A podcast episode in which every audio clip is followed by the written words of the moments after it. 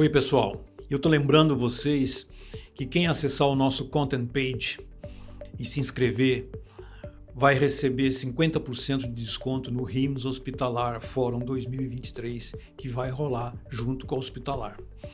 Então, é importante você perceber que esse desconto é, é, é, é severo para o mais importante evento da América Latina de Digital Health, cujo título é Future of Digital Health Antecipando 2030. Quem fizer lá a intersecção e conseguir fazer a inscrição e fizer baixar um desses conteúdos que a gente está disponibilizando em todas as sessões, em todos os episódios, vai ter um desconto de 50% para poder participar da feira hospitalar desse ano no RIMS Hospitalar Fórum.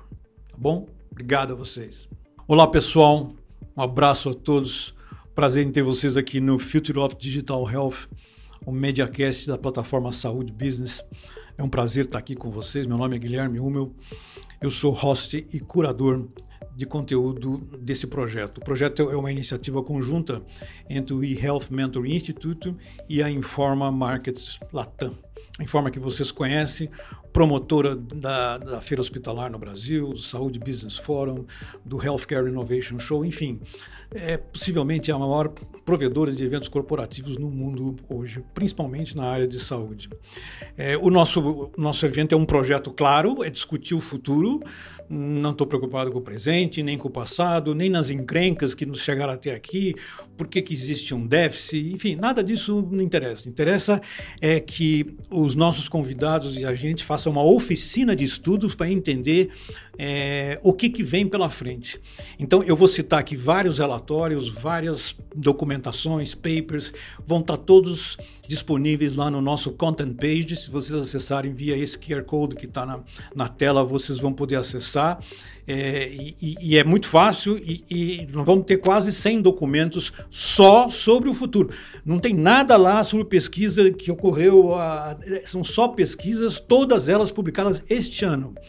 Por quê? Porque a, a nossa, a nossa predição envolve um futuro evidenciado, tá certo? Não vamos falar sobre daqui a 50 anos, 100 anos, isso não, não interessa. Nós estamos falando sobre o que vem pela frente nos 3, 6 e 10 anos. Quer dizer, é onde você já tem consistência e a gente sempre fala, é, o futuro chega mais rápido em outros países. E justamente por causa disso, a gente tem junto com a Hospitalar, o RIMS Hospitalar Fórum 2023, que é um evento que está na sua sexta edição e que promove esse ano com o título Future of Digital Health Antecipando 2030.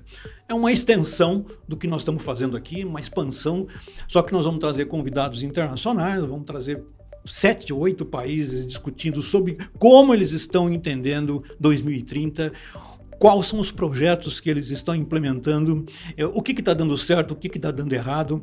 E, e, essa experiência no Brasil é única, porque a gente normalmente fica sentado discutindo sobre os problemas é, circunstanciais da saúde. E, e, esse é um dos grandes problemas no Brasil, né? Quer dizer, nós não fazemos planejamento em saúde. O nosso planejamento é sempre é, é circunstancial, é devido aos problemas que ocorrem. Nós estamos tentando matar todo dia um dia para a gente conseguir. E, e, não é assim que funciona. E pelo menos não é aqui que a gente pretende discutir dessa forma. O programa do RIMS Hospitalar Fórum desse ano tem quatro verticais. São quatro verticais divididas em 23, 24, 25 e 26. Cada dia é uma vertical. A primeira vertical vai discutir desfragmentação. Esse é um dos maiores problemas de todas as cadeias sanitárias no mundo, não só no Brasil, a alta fragmentação dos serviços de saúde públicos e privados. Então a gente está trazendo aqui Espanha, Holanda, Reino Unido, para ver como eles estão tentando reduzir esse problema lá fora. A segunda vertical é plataformização. Quer dizer, o sistema de saúde precisa caminhar em rede, ele precisa ser facilitador para o ambiente do usuário e ele não é hoje, ele não funciona em rede. Dizer, nós estamos acostumados a usar redes de varejo, redes bancárias, dizer, redes de logística, mas nós não conseguimos sair, e não é só o Brasil, o mundo todo. A, a diferença talvez seja que no G20, no G30, já existe uma grande ênfase e um grande investimento na plataformização, com uso de interoperabilidade. Todas as tecnologias que eram fantasia há 10, 15 anos atrás já são factíveis. A, a terceira vertical é remotelization, remotelização. Quer dizer, como é que fica as novas relações da cadeia de saúde com o paciente, uma vez que você tem conectividade, tem um novo éter, tem um novo ambiente entre o médico e o paciente. Telemedicina, telesaúde, connect care, tudo isso tem uma envolvência crescente, né? muito maior e até dentro da cultura eh, tanto do médico como do paciente. Isso é uma mudança muito importante. Como nós vamos estar discutindo 2030, é importante vocês perceberem que mesmo depois da, da pandemia, nós ainda continuamos eh, insistindo em algumas agências, em alguns agendamentos, em algumas coisas que já não deram certo em 2019 e estamos voltando. Estamos fazendo consulta presencial quando não precisamos mais. E a última vertical é algoritmization, algoritmização. Nós vamos falar sobre inteligência artificial. Não tem como não escapar desse tema em 2023 e muito menos em 2030.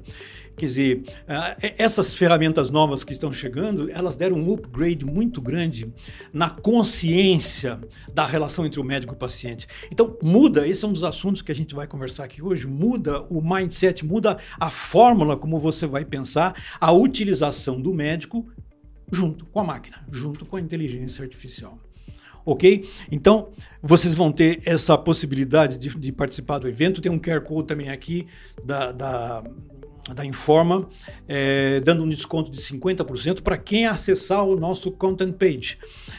Quer dizer, quem for lá e acessar e baixar um daqueles relatórios que a gente disponibiliza, é, que vão estar disponíveis só até o final das 12 semanas que a gente tem do projeto, é, vai ter lá um desconto de 50% para participar da, da, do RIMS Hospitalar Fórum. Tem um grande prazer, uma grande honra de ter conosco aqui hoje o Paulo Chap Chap, que é um, um, um, um mega é, participante de todos os problemas da cadeia de saúde.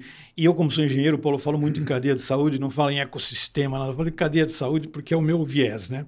Paulo é conselheiro estratégico do negócio de hospitais e oncologia do DASA, da DASA, sócio da Mandala Councils Innovation, presidente do conselho de administração do Instituto Todos pela Saúde, de boa lembrança na época da Covid, coordenador do grupo de transplante de fígado do Hospital Sírio-Libanês, passou pela USP, Universidade de Pittsburgh, enfim, é uma fera, quer dizer, está muito por dentro.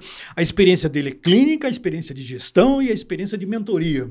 Dizer, vai nos ajudar muito. O nosso tema aqui é discutir um pouquinho do perfil novo do médico que vem pela frente. Paulo, obrigado pela tua presença, muito generoso sua de ver nos, nos, nos acompanhar aqui, nos prestigiar. Prazer estar aqui. Eu, eu, eu, assim, todo o contexto que nós vamos discutir faz parte do novo perfil do médico, o telemédico, o electronic médico, o intelligent médico, enfim, toda essa nova gama de neologismos que chega junto com a tecnologia. A tecnologia é, é, é, é boa nisso, né? Ela traz sempre uma visão é, semântica nova para discutir o, o, os problemas. Existem algumas coisas que a gente não vai repassar, mas são alguns elos difíceis que tem que ser mudados nos próximos 10, 15 anos na saúde. O, o, currículo da academia médica é desatualizado, o ensino baseado em memorização, quer dizer, nós ainda estamos nisso, isso aqui desde o ensino fundamental até o ensino universitário. Falta de ênfase nas habilidades socioeconômicas, desigualdade de acesso à educação médica, falta de treinamento prático, formação insuficiente em ética médica, barreiras à inovação, avaliação inadequada, muito inadequada, insuficiência de formação em telemedicina e telesaúde, insuficiência de disciplinas para desenvolvimento da competência tecnológica é, do médico. E, e, e, isso tudo faz parte do nosso histórico, e não é só do Brasil. O Ocidente traz essa, essa carga de problemas na, na, na academia médica. Né? Um estudo publicado em 1990 chamado The Physician as a Patient Educator, From Theory and Practice, é, publicado em 1990 pela Keele University, no Reino Unido. E ele diz assim: eu vou só citar essa frase. A adesão do paciente aos regimes terapêuticos é um problema sério na prática da medicina. Estudos empíricos realizados por profissionais de diversas formações têm mostrado que médicos que utilizam estratégias educativas podem ser muito mais eficazes em obter a cooperação dos pacientes para seguir as suas recomendações. E lembro aqui de uma pesquisa recente feita no passado do Reino Unido, dizendo que no Reino Unido, nos, nos, quatro países do Reino Unido, um em cada dois pacientes sai do consultório médico sem saber o que deve fazer. Quer dizer, não é só um problema do médico, é também do analfabetismo do, do paciente ou daquele que o acompanha. Né? O jargão médico, a sobrecarga de informação e outros fatores fazem com que os pacientes não entendam e não sigam as instruções. Eu acho que no Brasil é muito similar, não vejo grandes diferenças nesse tipo de. Então, baseado nesses dois é, enlaces aqui, essa pesquisa sobre a possibilidade de se aumentar a eficiência médica através da educação, através da formação é, é, é, do paciente, quer dizer, ajudar o paciente a saber sobre o que está sendo falado, a minha pergunta é, é, é simples. Você acha, e, e ainda mais com o paciente cada vez mais digitalizado, cada vez mais é, autossuficiente em termos de tecnologia, você acha que o futuro pode dar um cavalo de pau na academia médica, na formação médica, fazendo com que o profissional de saúde nos próximos 10 anos seja, não digo muito mais, mas mais um educador do que um curador? Você acha que isso é possível? Você acha que. Porque isso não faz parte ainda do, de uma ementa específica ou de um, de um driver na academia é, médica. A academia médica ainda é autossuficiente. Né? Então, é, por exemplo, um general practitioner, um médico de família, é, como é que você acha que em uma década esse profissional vai estar é, atuando na relação de um paciente que está cada vez mais tá menos, menos é, analfabeto em relação à saúde? Bom, é, primeiro é um prazer estar aqui com você, Guilherme. Acho que são vários temas aqui juntos, né, que a gente está abordando, que vai da formação do médico para estar preparado para uma relação médico-paciente mais produtiva, eu vou colocar assim, o que a gente tem visto é exatamente o que essa pesquisa espelha, e nós, eu tenho uma experiência pessoal com isso na área de transplantes, é, nós testávamos o conhecimento do paciente depois da consulta e nós percebemos que é isso mesmo, ele sabia pouco. Tanto que nós introduzimos para o consentimento informado, que ia por escrito para o paciente, para que ele lesse aquilo, o que poderia acontecer com ele, ou o que ia acontecer com ele, as complicações que existiam, para autorizar um transplante com doador vivo, esse é o caso que eu estou trazendo para você aqui, a gente introduziu uma segunda consulta. No ato contínuo, nem um tempo depois que ele lesse Sim. o documento, com uma outra profissional da saúde, não médico, para sair dessa né, essa armadilha do jargão médico, da erudição, da demonstração de erudição para tentar gerar uma segurança, quando na verdade gera um desconhecimento e uma insegurança, com uma enfermeira, para ter a outra conversa. Ela testava o conhecimento, fazia perguntas do entendimento e percebia que eles tinham entendido muito pouco. Existe um momento durante a consulta médica, Guilherme, de tensão. Primeiro, barreira. Segunda barreira é que as consultas estão sendo cada vez mais curtas. A Sim. gente está querendo ganhar produtividade e eficiência sem dar as ferramentas de produtividade e eficiência, e as ferramentas de tecnologia poderão trazer isso para o médico, e a gente encurta o tempo de relacionamento médico-paciente. Encurta uhum. o tempo da consulta, uhum. o médico tem que ficar imputando dados durante a consulta, ele precisa fazer isso, né, para ter o registro eletrônico ou em papel daquela consulta, e acaba é, não investindo tempo na educação do paciente. Isso tem reflexos para todas as camadas sociais, mas maiores ainda nas camadas sociais mais desfavorecidas, que têm uma dificuldade maior de entendimento daquela lógica que o médico está propondo de raciocínio. E é grave, não só porque não tem o entendimento, é que ele deixa de ser um participante da decisão. Não está engajado. Né? E o paciente precisa participar da decisão, porque não é, não existe um caminho só para o, o seu tratamento, para o seu diagnóstico. Muitas vezes existem formas de engajar um paciente num tratamento mais conservador e ele se engajando, aquilo tem um resultado favorável, ou num tratamento mais agressivo, isso depende do perfil do paciente. Isso precisa ser discutido entre o médico e o paciente. Então, esse abandono do tratamento vem de uma incompreensão e uma falta de decisão conjunta em relação aos próximos passos da sua jornada. E aí você está perfeito. A jornada é ultra fragmentada. O paciente, se ele se perder, vai ser difícil ele encontrar o caminho de novo. E o médico deveria, através do que a gente chama de soft skills, aprendido desde a época da faculdade, nas relações interpessoais, entender o tamanho do problema que é engajar o paciente.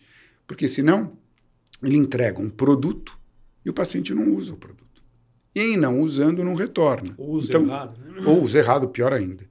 E, e, você sabe que na área de transplante isso é gravíssimo. Tem pacientes que perdem o órgão transplantado porque deixam de tomar o remédio imunossupressor, porque não entendem, mesmo de todo o procedimento, a importância da continuidade do tratamento, dos exames e do medicamento imunossupressor. Então você tem razão, a gente vai muito para a educação do paciente. O problema é que o paciente chega educado, às vezes bem educado, e às vezes mal educado, com uma série de crenças, porque ele pega informação sem curadoria e às vezes vem para uma crença e você tem que reeducar, que dá mais trabalho do que educar.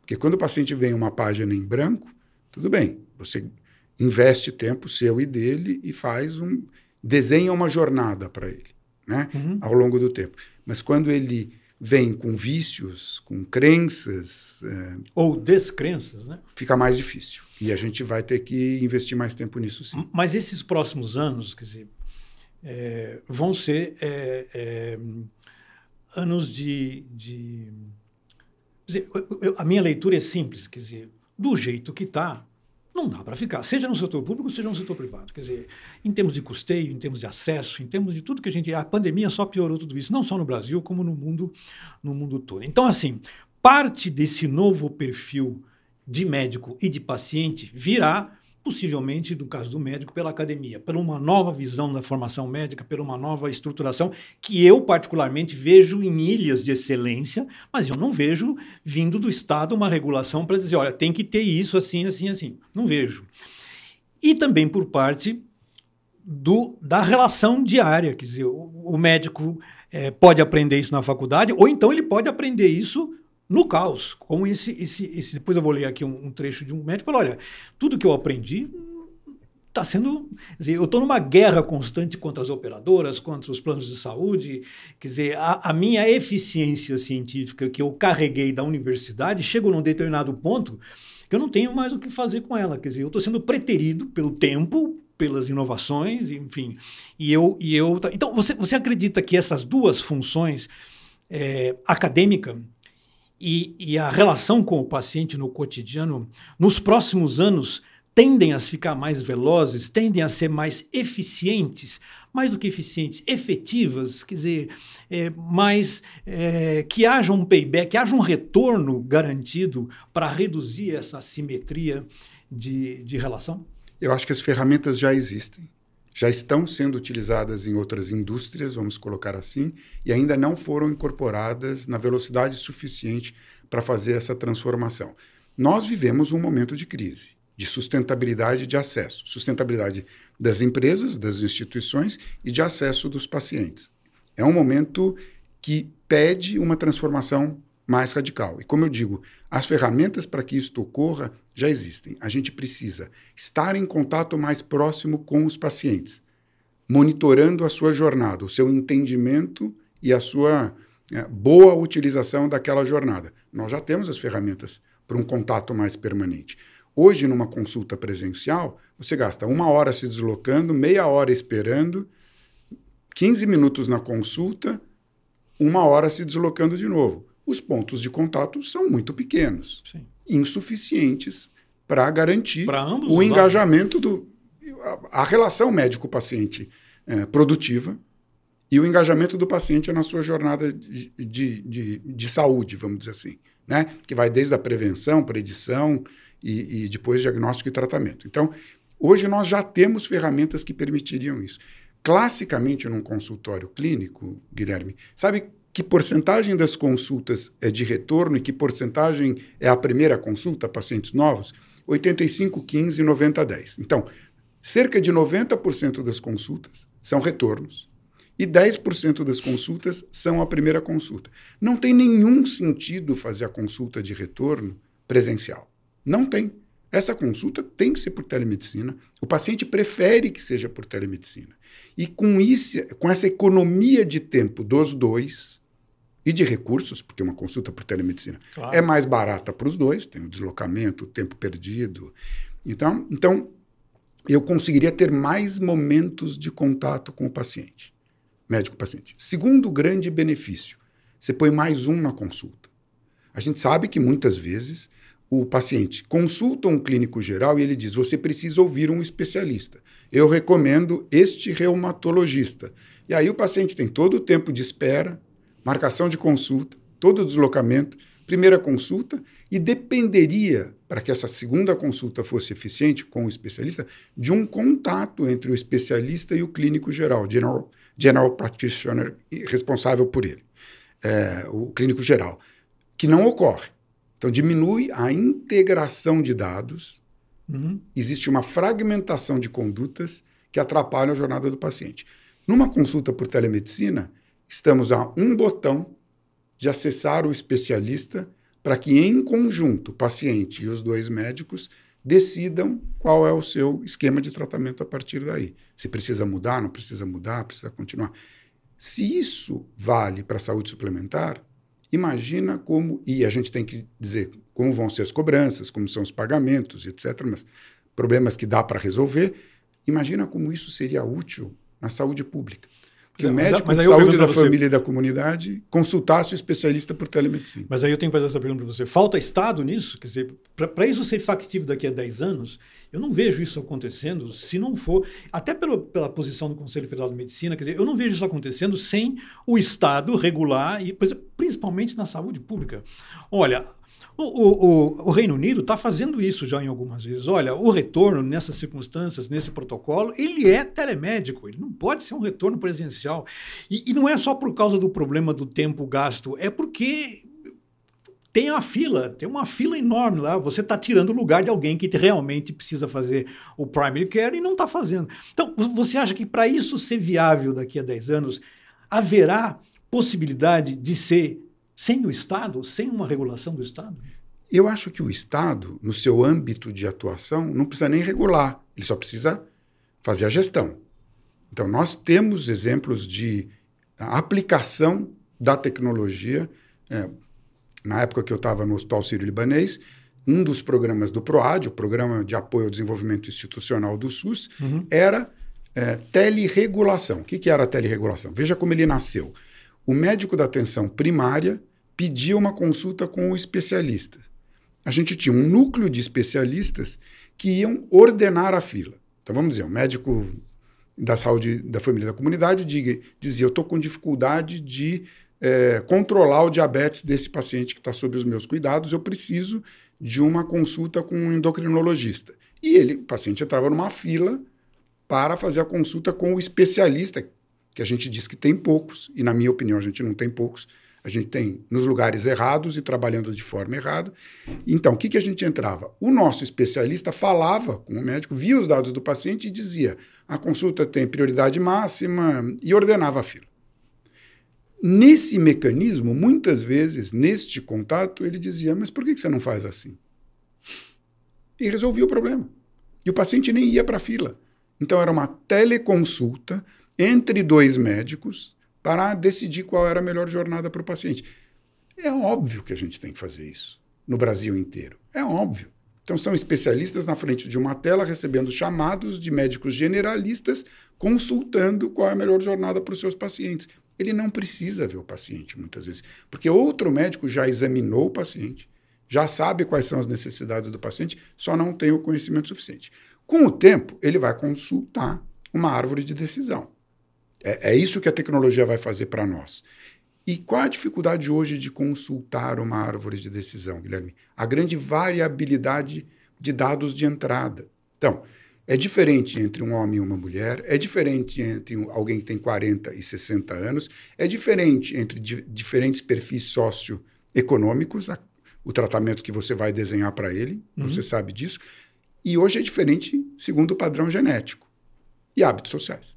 Então, isso gera uma dificuldade de encontrar a melhor jornada numa, numa árvore de decisão. Com a inteligência artificial, com os novos algoritmos, ele vai poder colocar os dados, ele não vai precisar colocar, né? Os dados do paciente estão no prontuário. Coleta os dados. Tá a um botão dele apertar e ver qual é o guideline. E ele vai validar ou não aquele guideline. Vai adaptar ou não aquele guideline. Mas ele vai ter o guideline na frente dele. Próximo passo: mudar a medicação tal para medicação tal, monitorar daqui a dois meses através de um exame de hemoglobina glicada. E ele fala: puxa, acho isso razoável, valida e implementa. Não, acho que nesse paciente eu preciso ver daqui a um mês. Ou, entende? Então, isso vai estar na nossa mão, a decisão vai ser mais rápida, o paciente vai ter mais contato, porque ele vai acessar por telemedicina, eu vou monitorá-lo mais de perto, porque os dados dos wearables vão permitir que eu tenha essa monitoria, eu vou receber um alerta se eu precisar interferir antes, e eu vou interferir antes. Deixa eu falar aqui duas coisas que eu sempre tenho que falar sobre a DGS Brasil, grupo Dédalus, que é um grupo italiano que está no Brasil há, há, alguns anos, tem cuida, colabora com 6 mil hospitais na Itália e na Europa toda, está no Brasil há muitos anos, é, e recentemente teve aquisição da Agfa Healthcare IT, que somou esforços na tecnologia médica deles. E também a InterSystems, que é uma provedora norte-americana na área de interoperabilidade, que atua muito nisso que nós estamos falando de plataformização. Quer dizer, isso é necessário é, é, e eles têm um bilhão de registros eletrônicos é, é, sendo utilizados com as suas tecnologias. Essas duas empresas multinacionais só têm a somar nessa arquitetura que a gente está discutindo aqui. Paulo, veja só, você já me disse assim: tem tecnologia, isto é, está disponível, tem, tem é, demanda, porque está tudo caótico, quer dizer, custeio está caótico, acesso está caótico, tem, e e digamos que tenha influenciadores, tenha muitos médicos e muitos é, gestores da saúde que têm é, essa, esse insight de produzir valor através disso. Mas você não me convenceu ainda por que, que isso vai acontecer nos próximos 10 anos e não aconteceu nos últimos 10. Por que, que diabos é, a gente está ainda é, discutindo isso aqui. Por que, que isso aqui já não é. Se nós estivermos fazendo um podcast em 2033, daqui a 10 anos, é, será que nós estaremos discutindo novamente isso? Por que, que diabo que ainda não consigo ter uma. Esse sistema que você acabou de dizer, que é tão óbvio, né? O que, que, vai, o que, que faz a diferença no futuro para que isso seja factível? Eu acho que a primeira coisa que é necessária é você viver uma crise mesmo. A gente já está vivendo. A segunda coisa que é necessária é, diante dessa crise, você ter a consciência da necessidade. Então, nós temos que tornar as pessoas que lideram na área da saúde, em todos os segmentos, é, conscientes desta necessidade. E a terceira coisa, que é mais difícil, é que as nossas lideranças atuais, e eu me incluo entre uhum. elas, é, estão na zona de conforto. Eles estão há muito tempo dentro do sistema, eles construíram uma carreira de sucesso dentro do sistema como ele é. Eles falam na necessidade de transformação, mas eles estão com segurança patrimonial, zona de conforto e tal. Eu confio muito num drive, numa força, numa energia que virá das novas gerações. E como eu gosto de fazer o que eu chamo de mentoria reversa, ficar em contato com os jovens. Eles me pedem mentoria, mal sabem, eu conto, mas mal sabem eles que eu aproveito muito mais a mentoria do que eles. É e eu tenho visto nos discursos deles é, muito essa necessidade de empreender, essa vontade de empreender. Por quê? Eles enxergam a necessidade, então eles têm consciência da necessidade, porque essa informação chega para eles. Eles uhum. têm uma carreira inteira pela frente e eles não estão na zona de conforto. Eles têm que achar um caminho para suas próprias carreiras. Eles são absolutamente críticos da nossa imobilidade e fazem isso, como as novas gerações fazem, é, de forma muito assertiva, para dizer o mínimo. Né? E eu confio que eles puxarão essa transformação numa velocidade maior. Mas nós precisamos delegar capacidade de decisão e autoridade de decisão para as novas gerações. Eu lembro que quando eu comecei a praticar cirurgia, eu era muito crítico na forma com que meus professores faziam cirurgia depois que eu adquiri alguma experiência. E queria transpor aquelas barreiras de resistência para a mudança. você ter uma ideia, quando eu fui treinado, o tempo de anestesia ainda fazia diferença na consequência da cirurgia. Então, os cirurgiões operavam muito rápido e tinham que maltratar os tecidos porque precisavam fazer uma cirurgia muito rápida. Houve uma transição para uma anestesia muito mais confortável. Hoje, se o paciente ficar, começo dos transplantes duravam 12 horas e o paciente era estubado na sala. É, tinha muito pouca agressão ao organismo do paciente através da técnica anestésica. Uhum. Então, você pode cuidar melhor e, e, e usar outras tecnologias para isso.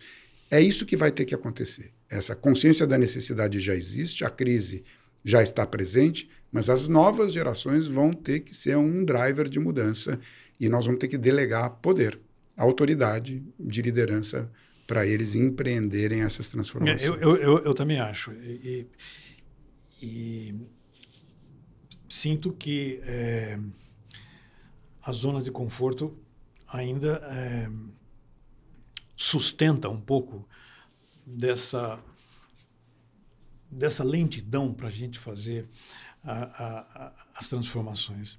Deixa eu te dar alguns exemplos de um relatório que saiu é, recente, faz um ano. Um robô microscópio, microscópico é implantado dentro de uma criança no nascimento. Sempre que ele adoece, antes mesmo de sentir algum sintoma, o device entra em alertas para o pai, para o médico. Imediatamente o médico faz um teleexame, um teleexamina, e prescreve um medicamento com base na composição genética da criança e envia a droga por um drone. Seus sinais vitais são monitorados por sensores nanobots, né? É, e os dados são transmitidos a especialistas estão, que estão a milhares de quilômetros. Antes de alguém sinta um sintoma oncológico ou se desloque a um hospital distante para uma tomografia computadorizada ou uma ressonância magnética, os próprios nanobots coletam amostras de tecido, substituem as células danificadas por células saudáveis e absorvem as toxinas do sangue. Mesmo aqueles que lutam com condições graves como doença de Parkinson não visitam mais um hospital para tratamento. Nanobots internos serão capazes de descarregar dopamina em um local específico em seu cérebro e efetuar o tratamento. Isso é o cenário do relatório da Allianz Care, The World in 2020, é, o futuro da saúde e do bem-estar. Enfim, eu podia citar aqui, você sabe muito bem disso, é, inúmeros, inúmeros é, elementos disso. Agora, então, eu vou fazer a seguinte pergunta para você. Uma criança nascida hoje, hoje, na sua opinião, qual será o perfil médico que ela vai encontrar? É esse aí que você diz que já está é, é, e acredita, e eu também gostaria de acreditar, sou mais cético, mas eu gostaria de acreditar de que já está é, dentro de uma relação de educação, dentro de uma relação de utilização das ferramentas digitais. E, e, e se essa criança resolver ser médico, quer dizer, além disso, como é que você acha que ela vai enfrentar a academia, a, a formação médica daqui a, sei lá, 15, 20 anos? Primeiro, a criança paciente. Né? Isso. A gente já tem dados para fazer uma capacidade de predição do que vai acontecer. Né? Prevenção nem dizer. Né? A gente sabe que um dos saneadores do sistema, em, em, termos de sustentabilidade de acesso, é as pessoas se responsabilizarem mais pela própria saúde. Isso. E a gente está vendo o mundo indo um pouco na direção contrária. Então, a gente está vendo epidemia de obesidade, que traz doenças cardio, cerebrovasculares e câncer. A gente está vendo uma epidemia de saúde mental, de falta de saúde mental, né, de doenças mentais. Isso por causa de uma vida cada vez mais distante, aproximada de aparelhos, mas menos em comunidade, né? Então, a gente, as pessoas, eh, quando a gente pensa em saúde coletiva hoje, a gente está vivendo um momento muito desafiador. E a gente já tem a capacidade, baseada em dados gerados com a tecnologia já existente, para prevenir primariamente as doenças, predizer aquelas em pacientes de alto risco, e a gente não está usando essas tecnologias de forma apropriada, tanto por um defeito da medicina e do sistema, como por um falta de engajamento do paciente, e a gente já falou disso. Então, o que, que eu antevejo para as crianças aqui? Uma educação para a saúde, como a gente fez uma educação para o ambiente. Quem das novas gerações não conhece quais são os drivers da preservação ambiental. Porque a gente usou numa educação construtivista muito o ambiente para construir as reflexões necessárias para lidar com novos conhecimentos ao longo da vida, porque é isso que é educação. Né? O conhecimento está variando Desde o tempo a primeira todo. escolaridade. É o método reflexivo, é a dialética da aquisição de conhecimento Isso. e, e tal. Então, eu acho que isso deveria ser introduzido para as crianças que estão nascendo agora, Isso. uma educação para a saúde, porque pela primeira vez na história da humanidade, nos últimos anos, a gente diminuiu a expectativa de vida da população mundial, mesmo em países desenvolvidos. Fala, teve algum efeito da Covid? Ex-Covid, isso está acontecendo também, por causa da obesidade, sobrepeso e todas as, as né? doenças é, do ambiente. E, inclusive suicídios, é a segunda causa de morte em jovens depois da violência. É. É, é suicídio. Então, é, tem que ter uma educação para a saúde desde a escola elementar, o ensino Isso. fundamental. E, e seguir Até à o medida- fim da escolaridade. Isso. para que aquilo seja incorporado. Por, que- por que, que eu consigo me manter saudável? Porque eu tenho um amplo conhecimento dos Claro. drivers Claro. de saúde. E eu preciso oferecer isso, investir nisso nas escolas. né? Então, esta criança precisará ser educada e aprender a se educar ao longo da vida para uma saúde melhor.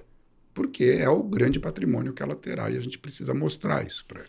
né? E isso lá na frente vai descomprimir o sistema de saúde. Exatamente. E vai facilitar a segunda pergunta. Aquela criança que nasceu hoje, que vai ser o médico. O Isso. que, que ela espera do exercício da medicina? Se o primeiro driver, quando ela chegar lá nos 25 anos, depois de ter sido educado para a saúde a vida toda, vai fazer o trabalho deste médico, desse futuro médico, muito mais fácil por causa desta educação dos seus pacientes. Então, esse é um mundo ideal que a gente está desenhando. O médico do futuro vai ter que usar tecnologia de uma forma diferente da que ele usa hoje.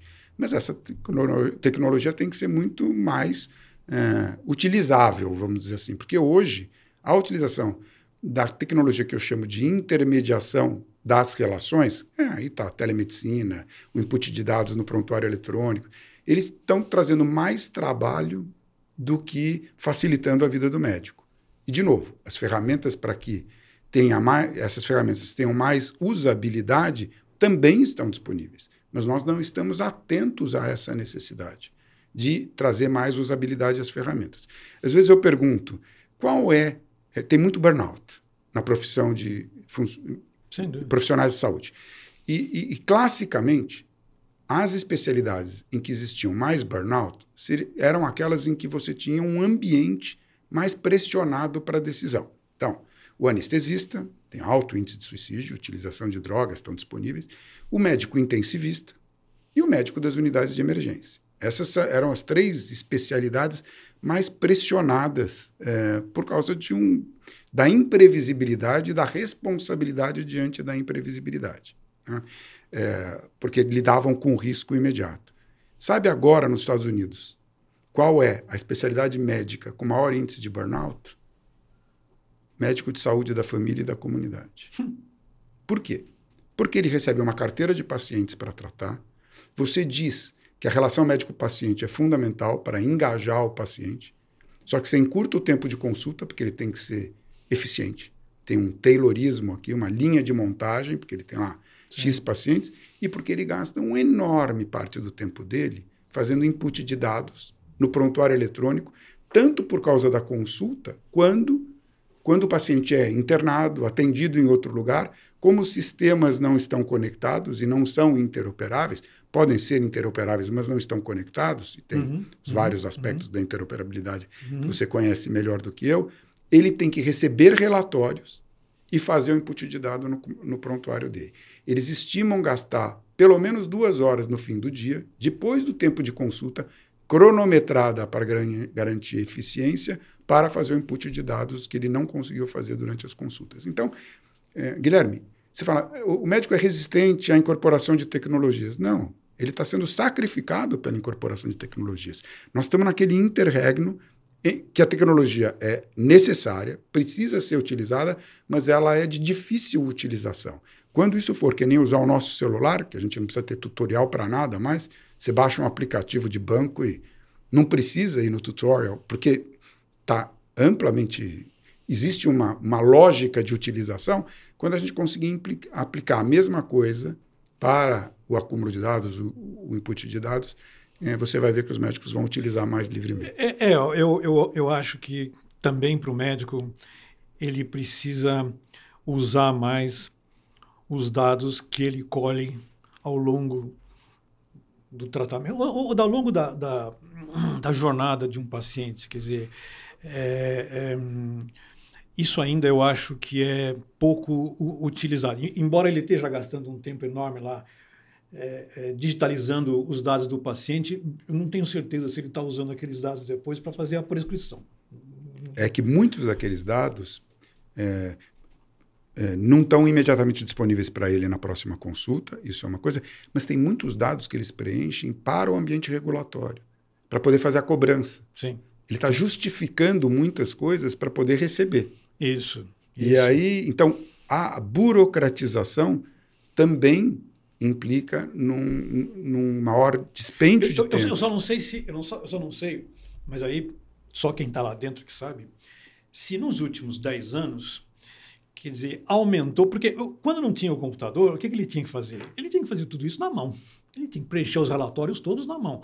Hoje, quiçá, ele gaste mais tempo preenchendo aqui na digitação, porque ele não tem a habilidade que ele tem com a, com a escrita, né? Então ele vai gastar mais tempo. É, é, o que precisa é que essa interface seja user-friendly para, por exemplo, o médico é, não depender da oralidade do paciente. Quer dizer, isso é um grande problema, né? E já tem tecnologia para isso.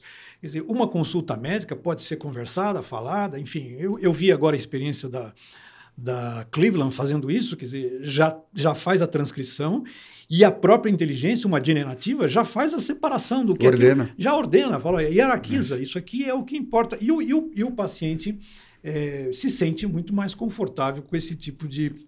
Ele estrutura os dados, que a gente sempre dizia que era um desafio isso, fazer a estruturação isso. dos dados. Não tem dúvida nenhuma. Isso, isso, já está disponível. Sim, já está E a gente disponível. precisa usar. Esse é aquele, aquele, aquele caso de você ter uma, uma, uma tecnologia ou uma engenharia, que eu prefiro chamar assim, uma engenharia já disponível, mas é, inviabilizada por questões culturais, comportamentais, econômicas. Quer dizer, você tem um viés na sociedade é, da saúde, no mundo inteirinho, é, que é extremamente é, voltado para aquela zona de conforto que você se referiu. Quer dizer, tudo aquilo que você for romper é, basta ver a, a, remuneração médica. Quer dizer, quando o Shaw esteve aqui, ele mostrou isso facilmente. Não mostrou facilmente, mas ele disse: olha, nós vamos viver em 2030 com dois canais, um canal da saúde e um canal da doença. Você vai fazer um plano de saúde para você ter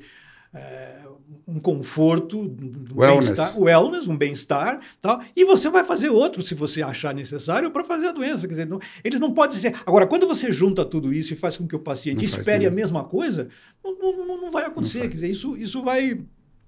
Tem um desabafo na, na, Medical Economics que saiu agora em 7 de março de um médico, é, é, em que ele diz assim: como um médico de família independente e solo, né?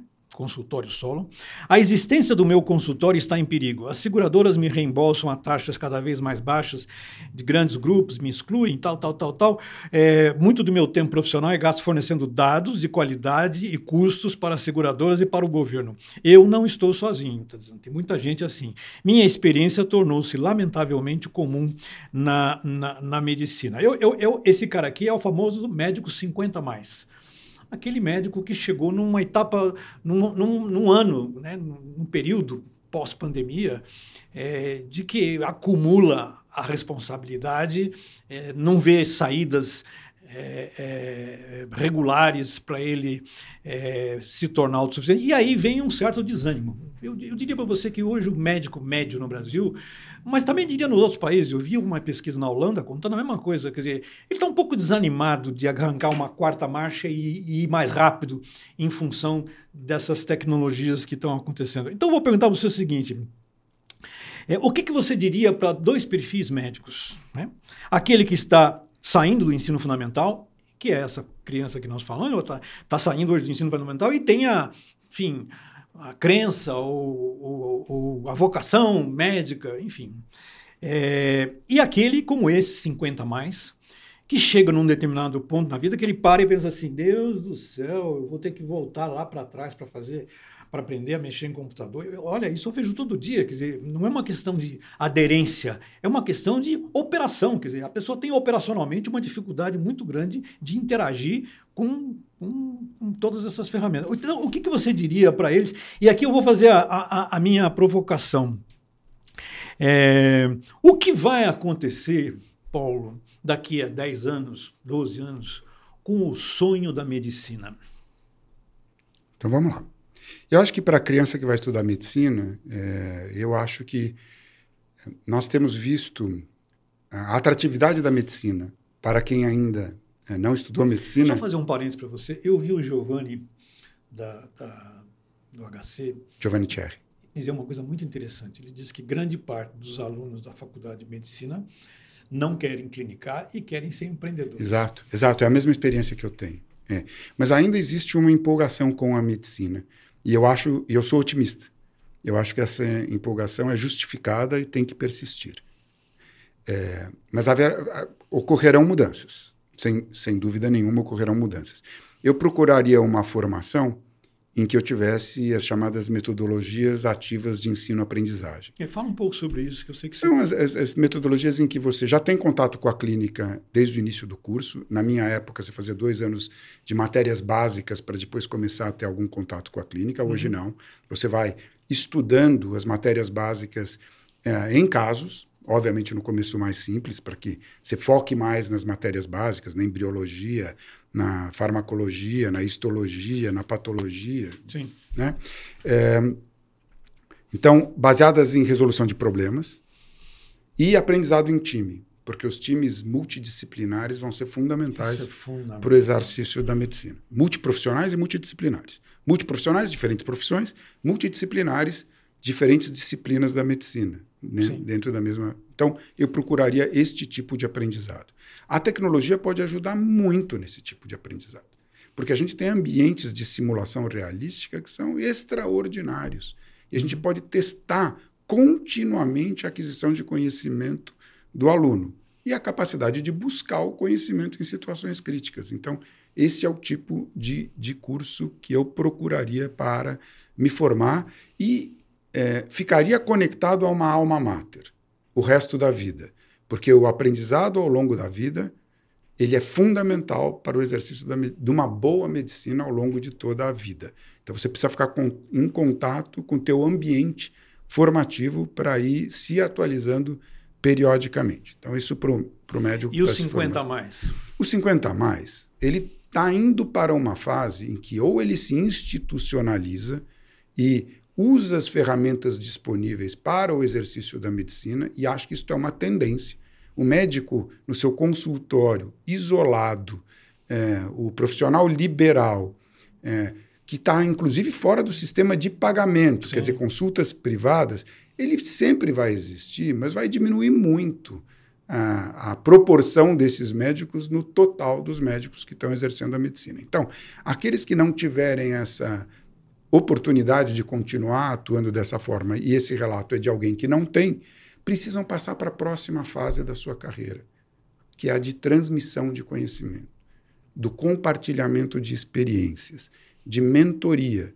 Existe valor nisso. Sem dúvida. Talvez multiplicador maior ainda do que ver os pacientes um a um, porque ele terá uma influência no sistema muito maior. E ele pode ser o guardião do paciente porque ele tem profundamente arraigados nele os padrões éticos construídos durante toda uma carreira médica. Você e os mais jovens podem se beneficiar. Você acredita nessa coisa do coach médico, do cara que que está sendo introduzido nos Estados Unidos? Quer dizer, ele não é o, o médico do paciente, mas ele é um coach. Quer dizer, ele tem lá 10, 15 pacientes que estão a vida toda. Não tem uma consulta direta, tudo por telemedicina, mas ele está dizendo: olha, eu acho que você tem que prestar atenção no seu lado mental. Você está criando é, distúrbios internos, mas não é por causa do seu corpo, é porque você está trabalhando num lugar que você não tem. Quer dizer, no fundo, eu sinto falta desse, desse tutor né, que diga: olha, é, é, me conta um pouco da sua vida, porque o seu problema não é físico. O seu problema tem alguma coisa a ver com o seu encontro com o mundo. O seu encontro com o mundo está te dilacerando. É, de nós todos. Né? Sim, então, é, eu, acho que eu, eu acho que todo médico deveria ser um, coach. coach. médico nesse sentido. Mas o que eu estava dizendo aqui, eu acredito muito na, numa geração de mais idade sendo coach de médicos. Ah, entendi. É disso que eu estou falando. Eu acho que é, a velocidade de transformação está rápida demais e a cultura, as mudanças culturais não acompanham a velocidade de transformação, o que gera uma fricção inclusive com desvios éticos. É, e a gente começou a incorporar mais tecnologia é, com drive de mercado do que com drive acadêmico, vamos Sim. dizer, de pesquisa, o que gera um risco. Por exemplo, a, a robótica foi a primeira, a cirurgia robótica foi a primeira grande tecnologia que não foi testada em ambiente acadêmico e já foi direto para o mercado transacional, para o mercado de saúde privada no mundo todo. O que gerou no início um, uma quantidade de indicações maior do que elas tinham e uma curva de aprendizado fora do ambiente acadêmico, que tem o seu conservadorismo e todos os problemas do conservadorismo, mas também, como tudo, tem benefícios e malefícios. Né? E, e aqui a gente constatou uma curva de aprendizado de cirurgiões na cirurgia robótica com muitos efeitos danosos aos pacientes dessa primeira geração de pacientes Você acha que operados. esse coach, então, deve reduzir, pode reduzir? Pode essa... reduzir, pode, pode orientar melhor a aquisição de, de tecnologia que eu chamo FIM, né? que toma Sim. contato direto com o corpo do paciente. É, maravilha. É, o grupo Daedalus também em 2021 adquiriu a divisão de software da DXC Technology e ampliou o seu trabalho no Brasil e também no mundo, graças a essa tecnologia.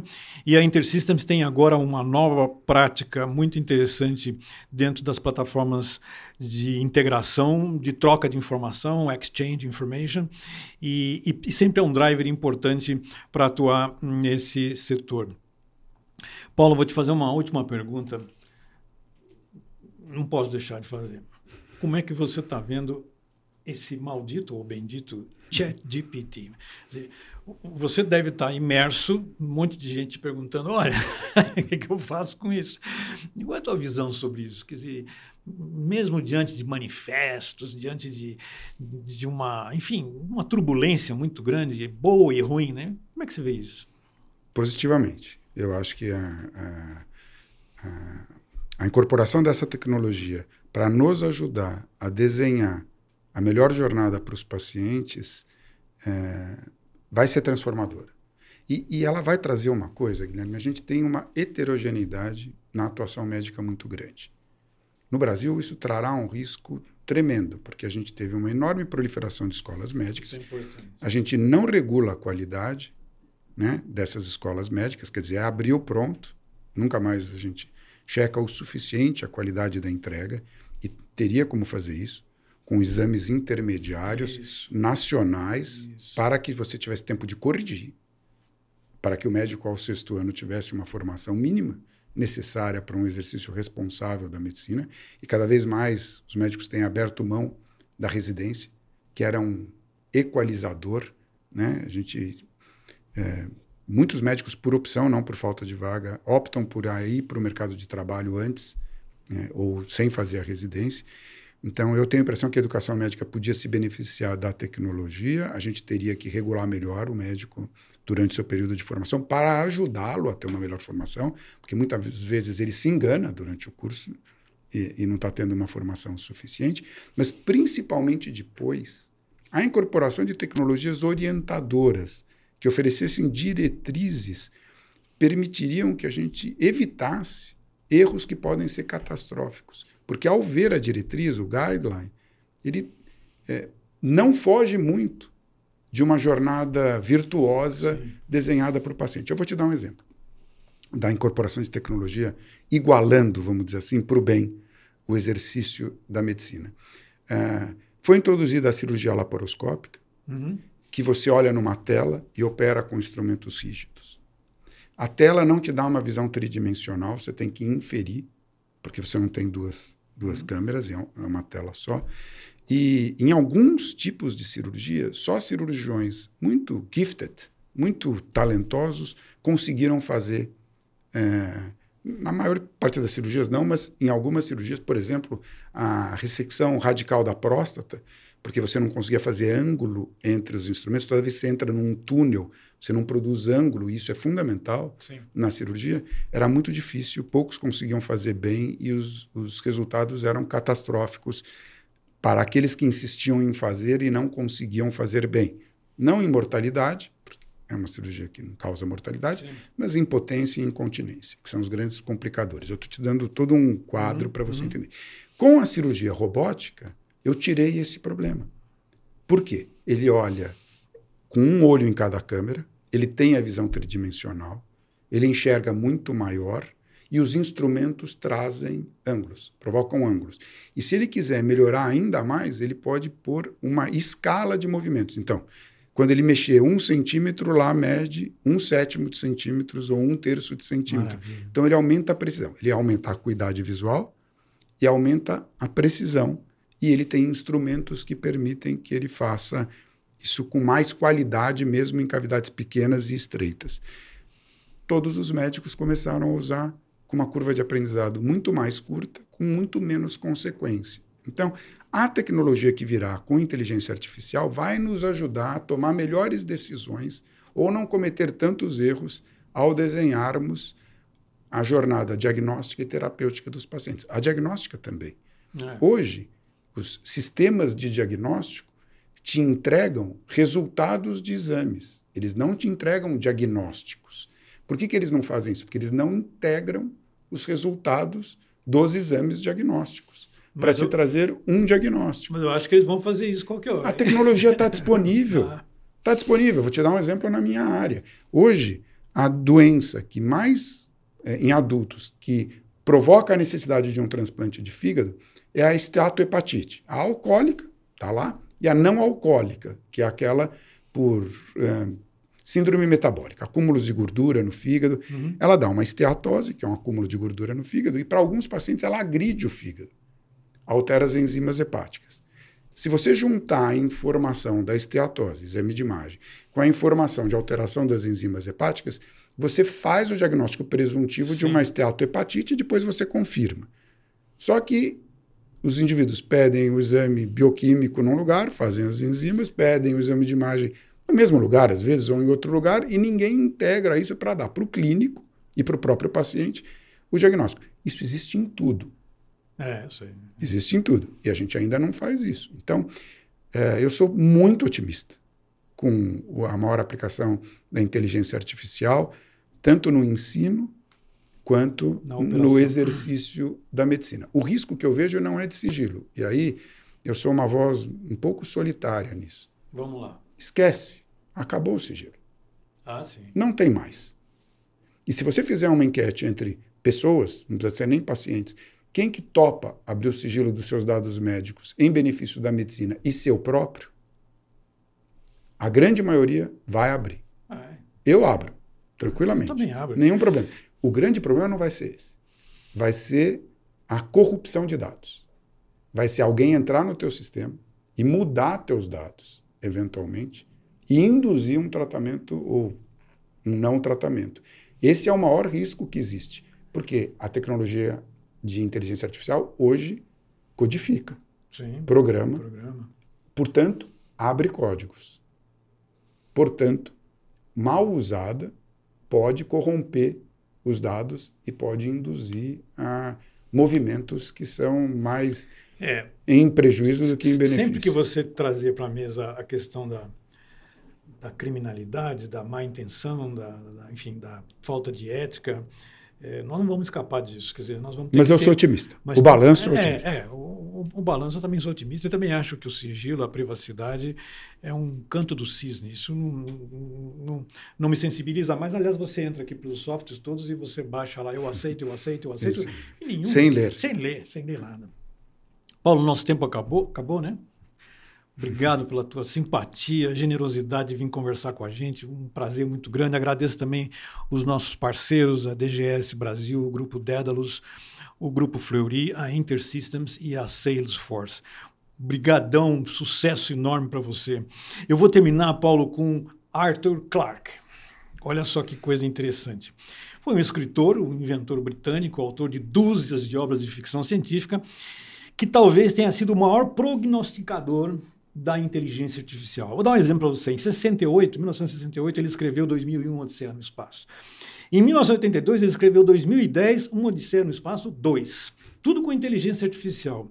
Em 88, ele publicou 2061, Uma Odisseia no Espaço 3. E um pouco antes dele morrer, ele escreveu 3001, A Odisseia Final. Um pouco antes dele morrer, ele deu uma entrevista e ele disse o seguinte: já estou fugindo aqui do microfone. Ele disse assim: A única coisa que podemos ter certeza sobre o futuro é que ele será absolutamente fantástico. Então, se o que eu vou dizer agora parece sensato, eu falhei completamente. Somente se o que eu disser contar parecer absolutamente inacreditável, eu terei alguma chance de ter visualizado o futuro como ele de fato irá acontecer. Perfeito. Genial. Perfeito e genial. Obrigado, obrigado a vocês, obrigado, Paulo. Até a próxima semana. Obrigado. Oi, pessoal. Eu estou lembrando vocês que quem acessar o nosso content page e se inscrever vai receber 50% de desconto no RIMS Hospitalar Fórum 2023, que vai rolar junto com o Hospitalar. Então, é importante você perceber que esse desconto é, é, é, é severo para o mais importante evento da América Latina de Digital Health cujo título é Future of Digital Health Antecipando 2030. Quem fizer lá a intersecção e conseguir fazer a inscrição e fizer baixar um desses conteúdos que a gente está disponibilizando em todas as sessões, em todos os episódios, vai ter um desconto de 50% para poder participar da feira hospitalar desse ano no RIMS Hospitalar Fórum. Tá bom? Obrigado a vocês.